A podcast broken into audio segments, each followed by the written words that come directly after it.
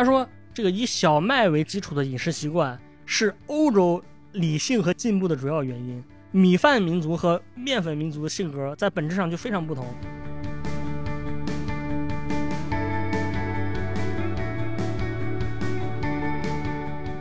就说这个人十平米的小屋可能不错，但是你不要理解为人家家里就是十平米，对吧？很可能是他在这个小屋子里面研究完之后，回又回自己的一千平米的大屋子里面去睡觉了，是吧？有可能是这样的啊。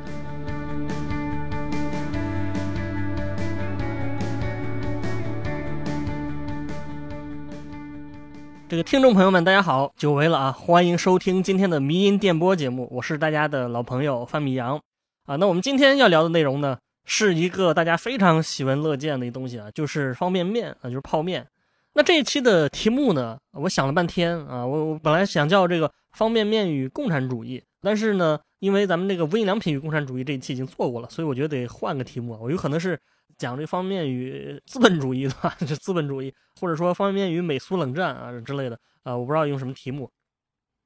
那么节目一开始呢，我想问大家一个，就是我觉得很奇怪的现象啊，我又觉得很奇怪了。我每次都是故弄玄虚，是吧？呃，我我不知道大家有没有好奇过一个问题，就是咱们都知道这个我国南北方主食是有区别的，北方主要是吃馒头或者面条、面食啊、小麦，然后南方呢主要是吃稻米，就是米饭啊，但是面食吃的相对比较少。但是你有没有发现，就是日本在主食方面有一个很奇怪的现象？日本人对吧，既吃米饭啊，又吃面食。而且这两者吃的都不少，你想日本这个大米是很有名的啊，什么寿司之类的都是大米。然后同时呢，他们的面食吃的也很多呀。你比如日本的拉面就非常有名，它是也是一种日常的饮食。而且咱们看过日剧的朋友应该知道啊，就日本有一些非常魔性的吃法，你比如说什么面条就饺子配米饭是吧？或者面条单独配米饭，或者饺子配米饭。啊，就是碳水加碳水啊！你看过那个《孤独美食家》的话，你你应该都知道啊，就是碳水开会啊。这个在咱们中国人看来，其实是一种很奇怪的搭配啊。为什么日本会同时吃两种主食，而且都吃的很频繁？这个跟咱们好像就是不一样。我们节目就是从这个问题开始讲起。那么，日本同时吃两种主食的历史其实并不长，而且这个饮食习惯本身。跟他自己没有关系，他其实是跟中国和美国有关。首先是日本吃米饭这个历史就很悠久了，因为米饭是它传统饮食嘛。但是拉面这个东西啊，其实它是在非常晚近才在日本铺开的，可能也就是一百年左右的时间。拉面真正在日本流行，其实是近现代的事儿了，而且是明治维新之后的事儿啊。大家知道，一八五三年这个黑船事件，美国海军准将马修佩里，对吧？开着军舰强迫日本打开了国门啊，然后日本就融入了世界体系当中嘛，开始跟。各国通商，那么这个通商之后啊，就不光是有美国人或者英国人，当时还是有很多中国人在日本工作。这些中国人呢，他有的是给欧美的公司打工的，当然还有一些是商人啊。然后到了后来，还有了中国留学生啊，就是这些群体是把这个拉面带到了日本。这方面比较早的一个记载是一八八四年的时候，日本有一家餐厅叫做洋和轩，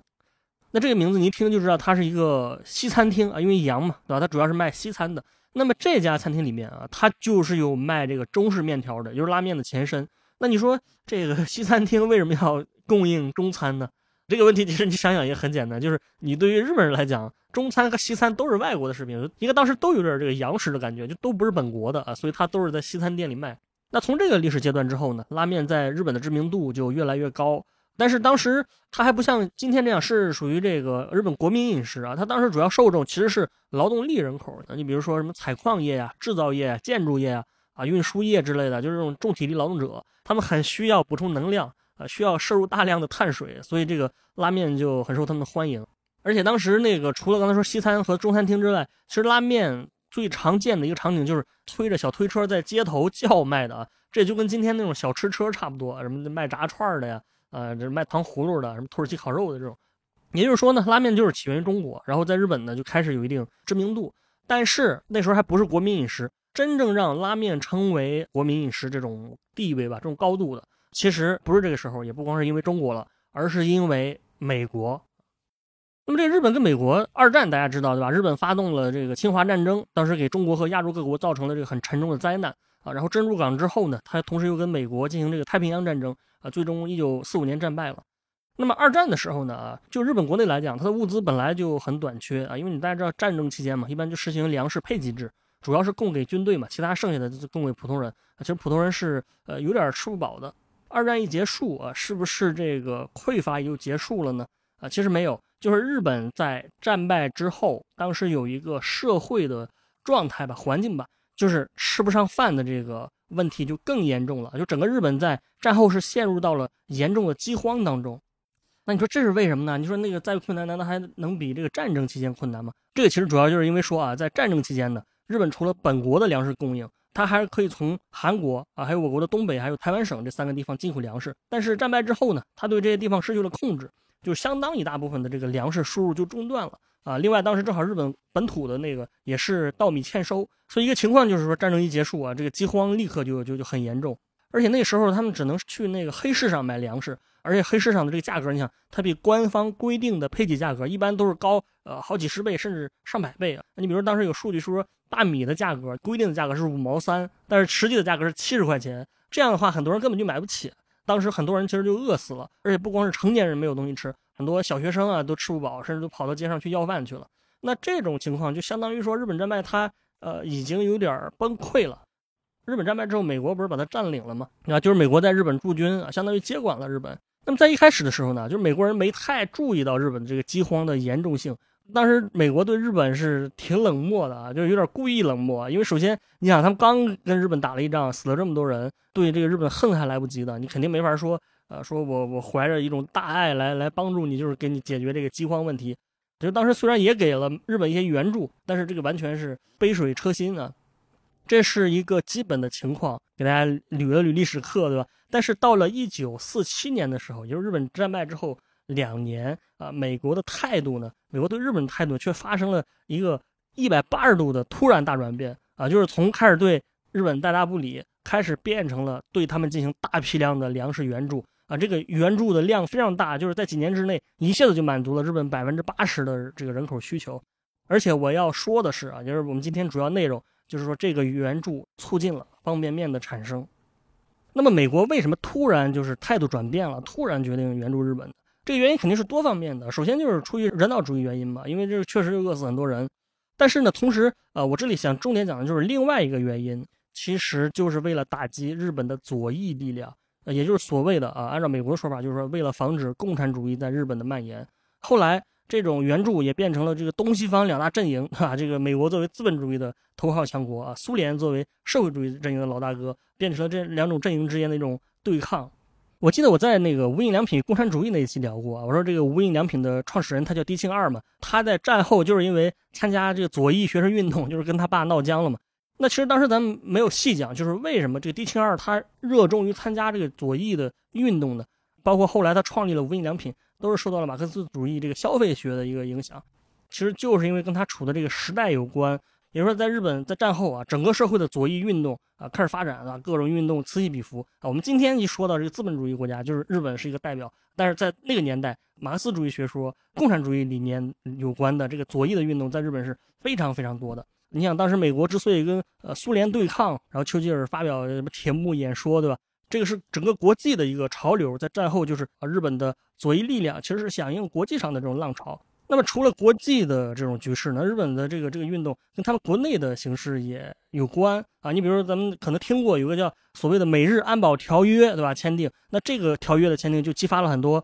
呃学生运动。安保条约当时来说就是说，刚才说美美美国驻军嘛，本来大家以为这个战争结束之后呢，这个美国只是在日本临时驻军，可能待几年就走了。但是这个安保条约如果签了的话呢，就意味着美国驻军要在日本继续待十年。而且它这里面的一些条款，就是说可能不光是待十年啊，还会继续自动续期，就是一直待着。所以当时日本人心里就有点受不了了，开始在国内掀起了这个反对浪潮。道理其实很简单，因为你这样做，你不是成了呃美国的附庸了吗？日本人他们自己肯定也是从这个民族心理角度来讲，这个是非常不服气的。当时日本国内是组织了好几次这种上百万人啊、几百万人的抗议活动，最多的一次是有六百五十万人的参与，包括还有当时发生了很多事件，什么在那个那个羽田机场把那个美国官员给包围了啊，包括什么还有七千名学生冲击国会事件啊，冲击国会不光是美国有的，甚至日本也有啊，所以这种斗争，这个很多斗争其实就是左翼组织他们来来来组织的，这是当时呃日本的这个左翼运动一个高潮吧。当然这里我得那个多说一句，就是。当时主导签约这个美日安保条约的，其实就是安倍晋三他姥爷啊，他外公啊，就是这个安信介啊，当时他是首相推动的这事儿啊。这是当时一个背景。另外呢，呃，也是我们今天重点要说的，就是刚才说这个饥荒，其实饥荒的蔓延呢，也是助长了这个左翼运动的这个力量。这个道理也是很简单，因为按照这个左翼组织的这个理念来说，我们觉得资本主义不好，我们觉得社会主义好。他说：“你美国对吧？你跟我们说资本主义多好，什么生活有多富裕，但为什么我们连吃饭都吃不饱呢？对吧？我们为什么最基本的生存都有问题？可见你们说的是一个谎言。”呃，如果出现了饥荒或者有什么食物分配不均啊，或者是什么啊腐败现象之类的啊，一般这个左翼组织就是相应的进行宣传。所以你想面对这种情况，对吧？就是又是反对签这个条约，又是搞宣传。美国它作为资本主义老大哥，他肯定不希望这些势力在日本扩散嘛，对吧？如果你最后搞到最后说日本突然跟苏联 在一块儿了，对吧？那美国经营这么多年，这个可以说这个算盘就打空了，对吧？所以他开始觉得说，想给日本是不是要来点粮食的援助？因为如果这国家一直是处在这个饥饿当中，那肯定这个呃就就变天了，变天了。那么当时日本这个首相啊，吉田茂，这吉田茂也是战后第一任首相，他很聪明，他跟美国说，他说如果你们不给我们粮食援助，对吧？那我们就可能去找苏联要了啊，我我们接受苏联的粮呃那个粮食援助啊，我们把这个投名状递交给苏联，这样你满意了吧？不得不说，他这个做法是很有政治智慧的啊，很鸡贼。然后美国一听，就是说，不行，这个真得援援助粮食了，对吧？要不然这个小弟真的就没有了啊。这个，所以一九四七年的时候啊，美国政府的高层、总统的内阁，他们准备开会商量这个事儿。就最后他们呢，就开半天会，就制定了一个战略，就是说应该把日本作为一个冷战的重要战略据点，应该向日本提供大量的粮食援助。那所以从这次会议之后呢？美国就开始大幅度的扩大对日本的这个呃粮食出口。当时这些援助呢，满足了百分之八十日本人的一个基本的吃饭的需要啊，就是缓解了这个它的粮食危机。当然，关于这个援助本身呢，它是有很多细节的。你比如，美国这粮食你是算是送给日本的，还是卖给日本的？好像纯送是完全不合适的啊！你你毕竟美国人家是花钱的，那纯卖又不合适，因为日本当时也没钱。所以你仔细看一下他当时的各种政治博弈是挺有意思的。就最后他们决定就是。既不是纯卖，也不是纯送，我们名义上是卖，但是日本的政府可以先欠着这些钱，等经济恢复了，再慢慢的按揭似的还给美国啊，然后美国再用这个钱的一部分呢啊，用于什么驻日美军的费用啊，然后用于投资日本的工业发展，而这里面的这种条款挺复杂的，这个我们就不多说了。但是我今天想说的是啊，这个美国的援助对于日本饮食习惯的改变啊，以及为什么说它促进了方便面的产生。那么这个问题，首先。很有意思的一点就是，美国运了这么多粮食，这个粮食是什么啊？这个粮食其实就是小麦，主要类型就是小麦。你说，哎，这不对呀？你说这个日本人不是喜欢吃米饭吗？你为什么要给小麦呢？这个你想啊，这个美国援助什么，肯定不是看日本了，肯定是看美国，对吧？你你你要饭，你不能嫌馊是吧？啊，因为美国自己就产小麦啊，大家知道美国是种小麦，什么玉米、大豆这个比较多，这是它主要粮食作物啊。然后水稻的话，美国种的应该是相对比较少的。这水稻种植应该主要是东亚或者东南亚国家是吧？呃，我记得呃，咱们上期不是提过一类那本书里面，它里面也提到一个什么水稻文明是吧？指的就是东南亚的国家。另外还有一点就是，美国本身也是希望粮食出口的。你想，这个美国农民啊，但我们都是美国农民对吧？南什么南方红脖子乱七八糟，是一个非常重要的一个政治力量。就是他们虽然可能不一定有钱，不一定有纽约什么硅谷这些人有钱，但是他们的政治地位是很高的。呃，那政客为了符合他们的利益，或者为了讨好这些农民。他一定也是会想办法努力把它卖出去的。我不知道大家记不记得之前这个特朗普总统是吧？跟中国进行贸易谈判的时候，他不是提出一个很重要重要的条件，就是说让中国大量采购美国的农产品。你想他为什么特朗普他老是说这个事儿呢？其实就是因为这个美国农民是很重要一个政治势力的。那当时那个四七年这块儿，也就是啊，当时美国这个俄勒冈州等几个州，它小麦丰收了，加拿大和澳大利亚的小麦。也丰收了，这好像只有日本欠收，对吧？那它丰收了之后呢，小麦供应过度，然后它的价格就下跌啊，所以就有点卖不出去了嘛。自己存着你不放坏了吗？啊，所以你农民的利益不就受到损失了吗？那你这样的话，那都肯定怪这些对吧？政治家。所以这是为什么美国也是当时有点急迫的说，我得赶紧把这小麦这个弄出去啊。所以说两者算是一拍即合吧，就是它不光是解决了日本的饥荒问题，还解决了美国农民小麦销售问题。但是这里有一个问题，就是刚才说的，日本人不习惯吃小麦啊，他吃的是稻米。所以说，在小麦进口到日本之前呢，啊，美国情报机构也做了很多调查。你比如，他们做过一个叫日本人民使用面食与面粉之调查。那这个调查的结论，结论就是说，日本人对面食的接受度其实是相当低，而且他们即使吃面食，也只是把这个当做一个临时权宜之计。其实这个就是反映当时一个状况嘛，就说你援助他，他也会吃，但是他觉得这是一种没有办法的办法啊，就是我们没有米饭了，我们这个被你打败了，说只能吃你们的救济粮。但是实际上，让日本人自己也没有想到的是，他们在这个过程当中，他们的饮食习惯就被永久性的改变了。那这个其实很有意思，就是你喜欢吃米饭，但是一直没得吃，你只能吃小麦。那几十年之后，你就是永远吃小麦了。而且这种改变也不单纯就是因为这个小麦实在太多了，而是因为啊，也是因为美国和日本相关部门以及或者说利益集团的主动宣传吧。或者咱们阴谋论一点，当然我不赞同阴谋论，但是我们阴谋论一点说，就是你可以理解为，啊？美国为了推销自己的小麦，它其实是刻意改变了日本人的饮食习惯。当时无论是美国的相关利益方也好，这个 stakeholders 啊，还是日本的相关利益方也好，比如日本的厚生劳动省，他们就是一直在做这种宣传，因为你要，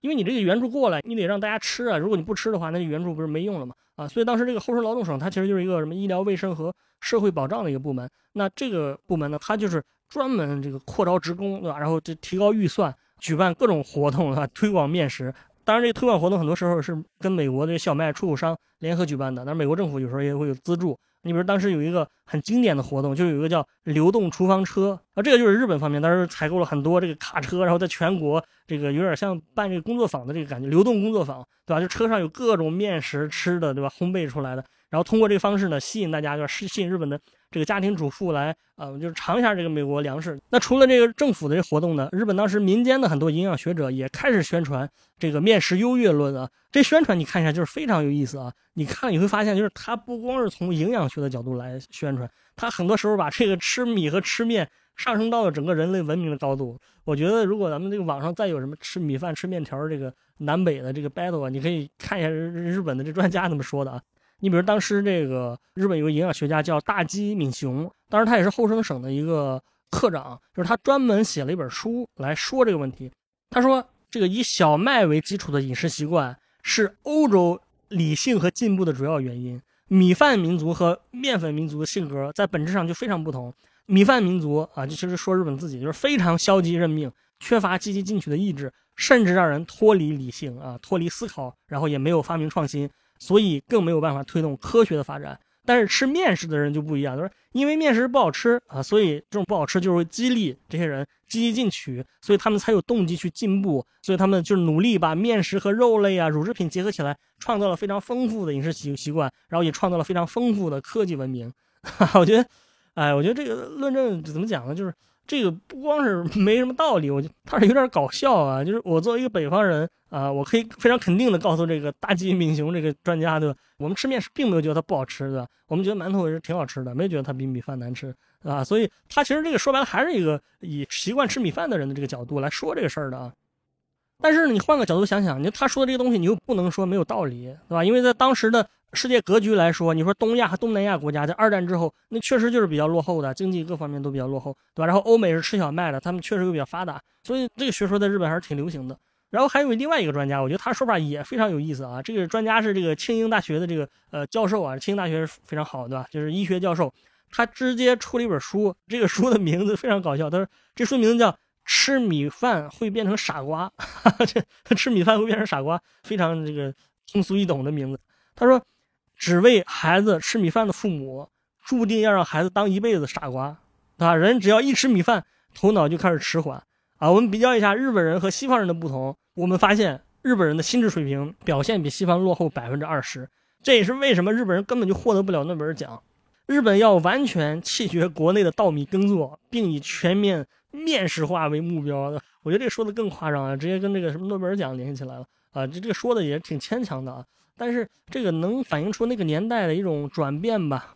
这是这个文化的宣传，反正当时就是除了各种层面上的这种这种理论啊，层出不穷。那除了这个宣传层面呢，美国和日本还在一些制度层面上来推广这个小麦的制品吧？你比如当时日本推出了这个学校午餐计划啊，这学校午餐就是学生在学校吃午餐嘛，这个跟美国学的。这个所谓的午餐计划，就是在日本学生的这个午餐里面增加美国小麦类的食品。啊，也就相当于说，呃，我从小从学生开始就是培养大家吃面粉的习惯啊，那可能他长大了肯定就习惯吃面粉嘛，而且他的后代也肯定也会这个吃面食。午餐计划也是得到日本政界的支持啊，这个也是呃这个日本饮食习惯能改变的一个重要因素。经过这种长年累月的这种宣传啊，经过这些制度，就让日本人这个饮食习惯彻底改变了，把小麦 变成了一种主食，对吧？这里有有几个非常硬核的数据啊，你比如说日本的面食消费总量，在一九四八年，也就是美国刚开始援助的时候是二十六万吨，但是到了一九五一年啊，就是过了三年，就变成了六十一万吨，一下增加了这这这个特别多啊。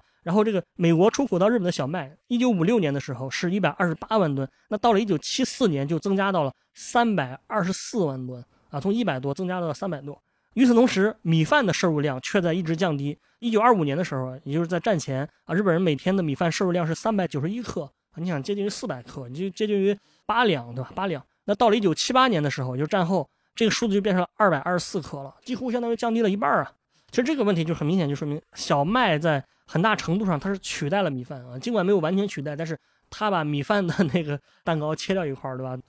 这是说这个小麦也好，面粉也好，面食本身。但是大家可以从细节来想一想，是吧？所谓的面粉变成日常饮食，这个面粉指的是什么，啊？是他们直接 从袋子里面拿出面粉就往嘴里塞嘛，是吧？吃面嘛，肯定不是的啊。这个面粉它是有一定的产品的，你说咱们北方这个就是制成馒头。那欧洲人的那个是面包啊，但日本人好像没有说一直在吃面包，所以说来说去呢，这个变迁啊，这个变化就导致了一个东西的再次普及啊，这东西就是拉面啊，拉面以之随之而来的泡面、方便面。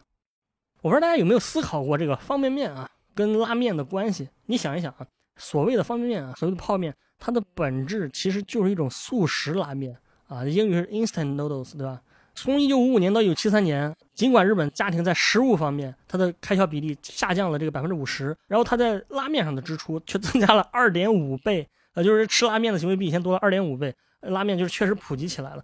我觉得听到这里，大家可能想了，你说啊，这个是你是不是你想说这个因为有拉面，所以方便面是根据拉面做的，所以你想说这个方便面出现跟跟跟这个美国小麦有关，对吧？我觉得这个链路有点太长了，我觉得有点牵强啊。那其实还真不是牵强。方便面的产生不是说源自于拉面，我就说它跟美国有关，而是因为它是非常字面意义上的、非常直接的跟美国这个小麦援助有关。我看到的资料里面啊，有一句话，他就是直接说的，他说美国的粮食救援为安藤百福啊，安藤百福就是方便面的发明者嘛，这样的企业领袖制造了与政府紧密联系的机会。然后安藤百福与农林水产省和刚才说厚生劳动省官员会面的结果。也是他研发方便面的主因之一，就是说了美国粮食援助，他后生省要宣传推广这个东西，其实就是直接促进了方便面的研发啊。这个下面我们来聊一聊。那首先呢，我觉得很多听众朋友可能对于这个方便面的故事有一定的了解啊。他大概就是说说这个日清食品的创始人，刚才说安藤百福这个人呢，是从幼年就父母双亡，后来呢，他从台湾省移民到了日本，然后一九五八年的时候呢。他在自家十平米的简陋小屋子里面，整天没日没夜没夜的研究，最后掌握了瞬间热油干燥法的技术啊，然后就发明成功了。后来他成立了日清公司，开始卖方便面，他成了大家众所周知的这个方便面教父，对吧？这也是一个非常经典的屌丝逆袭的故事啊。但是，但是属于我们节目的听众都知道啊，这个故事一定是不准确的，而且他是刻意忽略了很多关键信息，鸡汤啊，励志故事就八成都是骗你的。首先，这个安藤百福他发明方便面这个故事本身是没错的，他确实是一个孤儿，但是他不是咱们想象的那种什么孤苦伶仃、无依无靠的孤儿，这是因为他们家本身就是一个开企业的，本身就是一个非常有钱的家族。就是他父母去世之后，他是在他叔叔的公司里面当学徒，他叔叔这公司就在日本的大阪，而且经营的很有规模，所以安藤百福在他年轻的时候，他就跟日本政府的很多官员就认识啊，包括日本第二十六任首相田中义一跟他也认识。二十二岁啊，这个年龄，大多数人可能就是，可能就是很多大学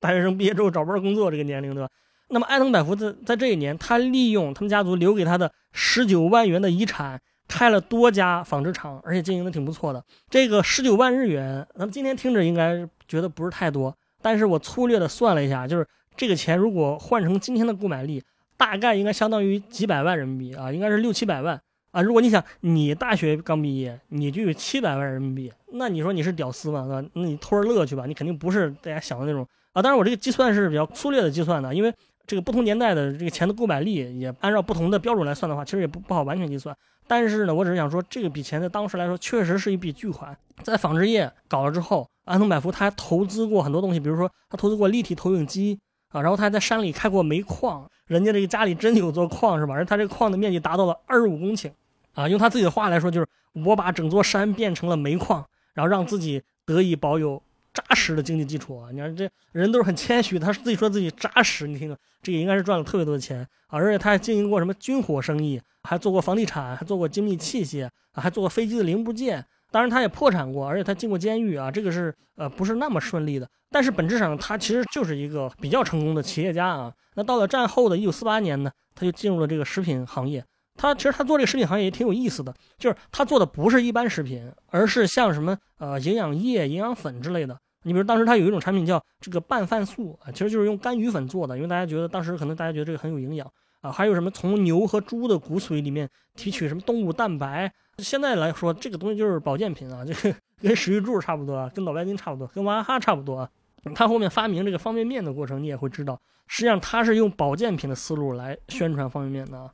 所谓的安百福在十平米的房间里发明方便面这个故事，呃，你可以看成是一种。呃，励志在创作，对吧？实际上人家是出生在商业世家，而且本身就是含着金钥匙出生的。就说这个人十平米的小屋可能不错，但是你不要理解为人家家里就是十平米，对吧？很可能是他在这个小屋子里面研究完之后，回又回自己的一千平米的大屋子里面去睡觉了，是吧？有可能是这样的啊。那么他发明方便面这个故事，其实是在他成立这个食品公司第十年啊，就一八一九五八年嘛啊，他开始搞这个研究啊。我刚才说他是直接受到美国粮食的影响。因为他是做食品行业的，然后他的社交范围又很广，所以他一直就跟政府官员就是有这种人脉交集。他当时是跟农林水产省的，还有还有刚才说厚生劳动省的官员有多次会面啊，就是聊过很多次研发方便面的必要性。他说日本现在的状况，对吧？日本政府面临一个困境，就是虽然已经做了特别多的宣传啊，各种文化宣传让大家吃小麦，但实际上他认为这些都没有触及到问题的本质。他说：“你你老宣传没用，因为如果大家不喜欢吃，你宣传半天那有什么用呢？这个问题的本质在于你得找到一种能够符合日本传统饮食习惯的吃面方法，而不是说你面粉做点面包啊给大家吃就可以。而且他把这个问题上升到一个更高的层次。他说，即使大家真的都该吃面包了，那不就相当于直接被西方给同化了吗？这个思路是一个什么掺杂了一种民族主义的情绪。他说啊，要保卫什么亚洲自己的文化主权。”所以他跟那个官员说：“他说为什么不鼓励咱们民众啊消费传统的亚洲面食呢？”然后这个后生省的这个官员就就是说对吧？说你好吧，你既然这么说，你就自己开发呗。你是做做食品的商人嘛？你想想怎么把这个面粉做成更丰富的食品类型。他还跟这个官员谈了另外一个事儿，就是刚才说美国在日本学校搞这个午餐制度，然后这个安藤百福就想，他说如果能开发出一种便于吃的这种面食食品来进入到这个市场，应该会很不错啊。你相当于增加了这个面食的这个丰富度，那政府可能也会同意的。而且你想，这种全国性的学生的市场，它对于这个需求量是非常大的。你要是真能把这个事儿做成功，那你这个盈利的规模你就不可想象了。就相当于有了一个非常稳定的这个政府成了你的采购商，所以这个事儿也是他研发方便面的一个非常重要的动力。当然呢，他这个想法最后没有实现啊，就是方便面研究出来了，但是并没有进入到这个午餐里面啊。但是确实当时是他的一个很重要的考虑。那么是在这种情况下，他开始研究的，而最终也是研究成功了啊，看准了这个商机了，他就把他们公司才改名叫日清食品，因为他之前这个食品公司不是叫日清。那么日清这个名字呢，按照自己的官方解释啊，你去看一下他们官网上写的有，就是日就是每天的意思，清就是纯粹的意思，所以连起来就是就是每天都纯粹的想创造丰富滋味，啊，这个听起来有点那个牵强是吧？是每天纯粹。但是你的丰富滋味是哪个词呢？没有这个词。实际上呢，他叫这个名字，当时不一定是想那么多。他当时可能是因为有一个日本最大的小麦加工商就叫日清啊，跟这个他的名字包括两个字是一模一样的啊。我觉得他当时叫这个有可能是有点蹭热度的，呃，绑定啊，绑定或者山寨别人的感觉。就是你看我这个大品牌啊，就像我做一个什么电子产品，电什么做一个电子挖耳勺，我叫华为，我叫华为啊，你就是绑定了华为嘛。但是整体而言呢，日清的发展还是比较顺利的。就从他研究出来之后呢，就是他自己、他老婆还有他儿子啊，另外当时还有二十个员工啊。然后他们第一款产品叫做鸡汤拉面啊，我觉得这个鸡汤拉面是非常神奇，就是这个跟 跟这个红烧牛肉面不一样的是，这个鸡汤拉面是真的有鸡，他当时工人们是会真的就处理这个鸡肉嘛，给鸡什么拔毛啊啊，然后切肉啊，煮鸡汤啊，然后这油炸面条，对吧？最后手工包装起来。后来是引进了自动化设备，但是在一开始的时候呢，很笨的方法处理这种鸡的。两年之后，它的日产量就达到了一百二十万包啊！你想想，发展两年就达到日产量达到一百二十万包，我觉得这个东西其实你可以想想啊，就不光是说明这个方面能受欢迎，而是说他这种商业操作的能力啊，因为他是一个很成熟的商人嘛，这个是对他创业是非常有助益的。你想，如果换成另外一个人，比如换成一个 什么民间发明家或者一个大学生发明的这个，你说他一定能把这个日清公司搞得这么好吗？我觉得肯定不见得。当然呢，日本关于方便面是谁发明这个事儿本身也确实是有一定争议的，不只是安藤百福一个人在在搞这个东西，在他之前就已经有人在研究这个泡面了，只不过商业上是没有他做的成功吧。所以你只能说这个东西它不是什么特别高深的东西，对吧？因为大家处在差不多的时代，可能有这种思路啊。其实这个也是我我一直以来一个观点，就是你看历史上的各种理论的创新也好，各种发明创造也好，它很多时候它不能算是某一个人想出来的。啊，一般都是同时期有好多人都都能想到这种思路。你包括你看什么相对论，什么微积分啊，微积分本来不是两个人发明的，什么 DNA 双螺双螺旋模型啊，包括这个方便面，基本上都是这样的啊。之所以大家都能想到这个方便面的这思路，也是因为这个安藤百福那个年代有关，当时正好也是一个方便食品大发展的年代啊。我在那个鹿晗与安迪沃霍尔那期聊过，我说，呃，我说英国在五六十年代家里的电器就已经很齐全了。所以当时波普艺术啊，波普艺术之父的汉密尔顿，他们不是歌颂当代生活嘛，歌颂资本主义。那么在这个时期，也是在五六十年代，日本在这方面发展也很快，就是也是像什么冰箱啊、洗衣机啊、吸尘器啊、什么烤箱、电电饭锅什么，在当时普及率也很高了啊。你想，大家有这种电器，你就充分解放了双手，而且与此同时，各类的速食食品在这个年代就纷纷开始涌现。你比如这个像是速食咖喱啊，就是什么咖喱粉或者咖喱块儿这个啊，还有这个速溶咖啡啊，还有各种冷冻食品，这都纷纷开始出现了。很多东西一切皆可速食，那为什么拉面就不能速食呢？这个思路，安藤忠雄，呸！我觉得这个思路，安藤百福肯定不只是他一个人能想到，肯定还有其他人能想到，而且他也确实跟别人打过官司，就是就是有一个品牌是在他之前啊，但是只不过那个是一个干脆面，就不是泡着吃的，是干着吃的，比他要早。但是大家。现在一般仍然认为安藤百福是方便面的发明者啊，这个应该是没有太大争议的啊。所以呢，这个就是方便面研发一个大概的脉络，就是因为左翼运动吧，以及因为冷战啊，美国开始给日本提供小麦啊，然后又是因为这个小麦啊，这个拉面成了一种新的国民饮食啊，然后安藤百福才研发这个速食拉面。你想，如果没有这个拉面的普及，没有小麦的进来，那日本人还是吃米饭，所谓的方便面它肯定没有这么大市场了，它接受度没有这么高了。当然，像我刚才说的。咱们现在总好像觉得这个方便面是垃圾食品啊，但其实，在一开始呢，它是以健康食品的面貌出现的啊，也就是说，它一开始能火，不是因为所谓的方便啊，而是因为健康原因，就是因为它这个鸡汤拉面，大家都觉得说鸡汤和面食都很有营养价值，所以他就照着这个点宣传，包括安藤百福后面在方便面里加入了各种成分啊，什么维生素 B 一、B 二啊、B 三啊，没有没有开玩笑，没有 B 三 B 啊 B 一和 B 二。啊，然后这个什么赖氨酸之类的啊，那那你这方便面，你这快宣传成补品了是吧？你感觉这个东西就是十全大补丸啊，十全大补丸啊，所以这个东西有有意思啊，就是这个鸡汤拉面出来之后啊，咱们现在觉得好像什么城市单身青年不会做饭才吃这个泡面，但其实在当时方便面的 出现之后，它是把拉面的品牌形象给提升了啊，因为之前大家拉面还是虽然都吃，但还是会有点感觉是啊，好像是这个体力劳动者才吃的啊，也有这种感觉。方便面的消费者在当时其实更加偏向于城市中产阶级的，因为感觉这个东西宣传的又好，又时尚又健康的啊，所以说大家觉得健康食品嘛，不是垃圾食品嘛，所以我们这中产阶级最爱吃，中产阶级爱养生啊。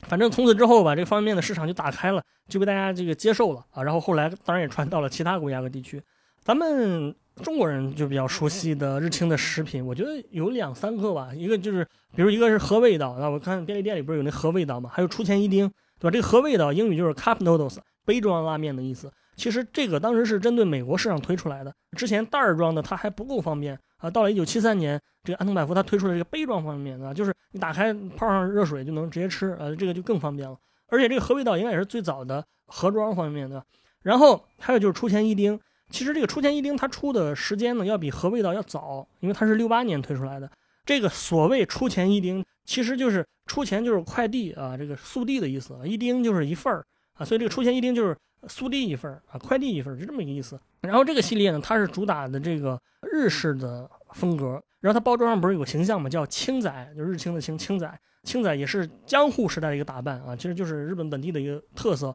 当然，出前一丁在香港也很火，而且它已经成为了香港文化的一部分啊。你去港式茶餐厅吃饭，它有时候就会有那什么出前一丁炒面或者泡面，这个已经成为它饮香港饮食的一部分了。那还有一个啊，我自己挺喜欢吃的一个，我不知道大家有没有吃过，就是有个叫 UFO 飞碟炒面。这个飞碟炒面其实也是日清出的，你需要把那个泡完之后把水倒出去，然后拌上那个酱，对吧？这是其实个拌面嘛啊，但是这个也非常好吃啊。我这两天查资料，我才发现说这个飞碟是日清出的啊。这是咱们对日清的一个了解啊。那当然，咱们中国人对方便面了解最多的应该是康师傅。但是康师傅来说呢，他的创业时间是已经比较晚了。你像日日清是一九五八年，然后那个康师傅是一九九二年啊，两个相差了，你算一下得对吧？九二减五啊，这这这差了三十四年。然后后来大陆也是出现了各种品牌啊，比如什么金麦郎啊，什么白象方便面啊，这几个是知名度比较高的。从我个人的角度来讲呢，我小时候吃的比较多的，我我记得这康师傅应该算是比较高端的，康师傅吃不起啊，还吃过什么什么小少爷干脆面啊，什么华龙方便面啊，呃，应该都是石家庄出的，不知道应该是华北地区出的啊，这几个我是印象比较深刻的。然后这个上大学之后呢，我发现我的同学们都对有一款方便面感情很深，就是南街村北京方便面啊，这个我小时候没吃过啊，我后后来觉得还挺好吃的，呃，很多人对这个感情都很深啊。当然最后呢，我想说一点就是。随着我们今天时代的发展，方便面它其实已经基本上退出了历史的舞台啊，因为这个今天的外卖啊什么的实在是太丰富了，包括这个各种速食，对吧？你去你去便利店，你买个直接加热那个东西，对，那个菜就比比饭店里炒的还好吃呢，对吧？啊，当然这夸张了啊，但但是它确实比方便面好吃，是吧？比泡面要好吃啊，所以说泡面今天来讲有点快退出了历史舞台的这个感觉了。安东百福好像零几年的时候也去世了，对吧？活了九十多岁就去世了。所以，所以这个节目咱们得赶紧讲，对吧？如果再过再晚晚一年再讲的话，可能现在年轻人都不知道方便面是什么了，不知道什么是泡面了，好吧？咱们今天就聊到这里吧。啊，这个就是我们今天的迷音电波节目啊，感谢大家的收听，我们下期再见。